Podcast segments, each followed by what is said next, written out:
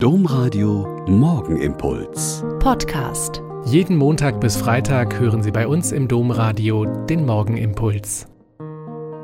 Mit Schwester Katharina, Franziskanerin in Olpe.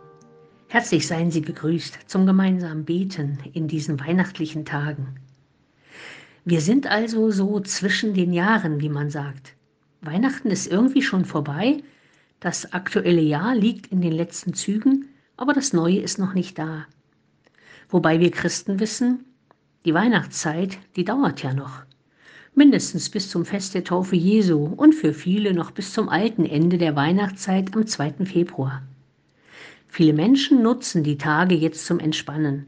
Vielleicht das Buch lesen, das man geschenkt bekommen hat, oder man hat endlich mal Zeit für die Familie. Zwischen den Jahren. 2021 ist gefühlt vorbei, 2022 aber noch nicht da. Mir fällt auf, eigentlich sind wir Christen immer irgendwie zwischen den Jahren, denn wir warten ja auf die Wiederkunft von Jesus Christus. Das klingt erstmal ein bisschen fremd, aber so endet die Bibel mit der festen Hoffnung, dass am Ende der Zeiten, Endzeit klingt irgendwie bedrohlich, Jesus wiederkommt. Und gleichzeitig sagt Jesus im Matthäusevangelium, ich bin bei euch alle Tage. Ja, wie denn nun? Ist er schon da oder kommt er noch? Beides. Wir können uns auf seine Gegenwart jetzt verlassen. Im Gebet, in der Begegnung mit anderen Menschen, im Gottesdienst. Und dann sagt die Bibel, dass diese Welt irgendwann endet und Jesus Christus wiederkommt.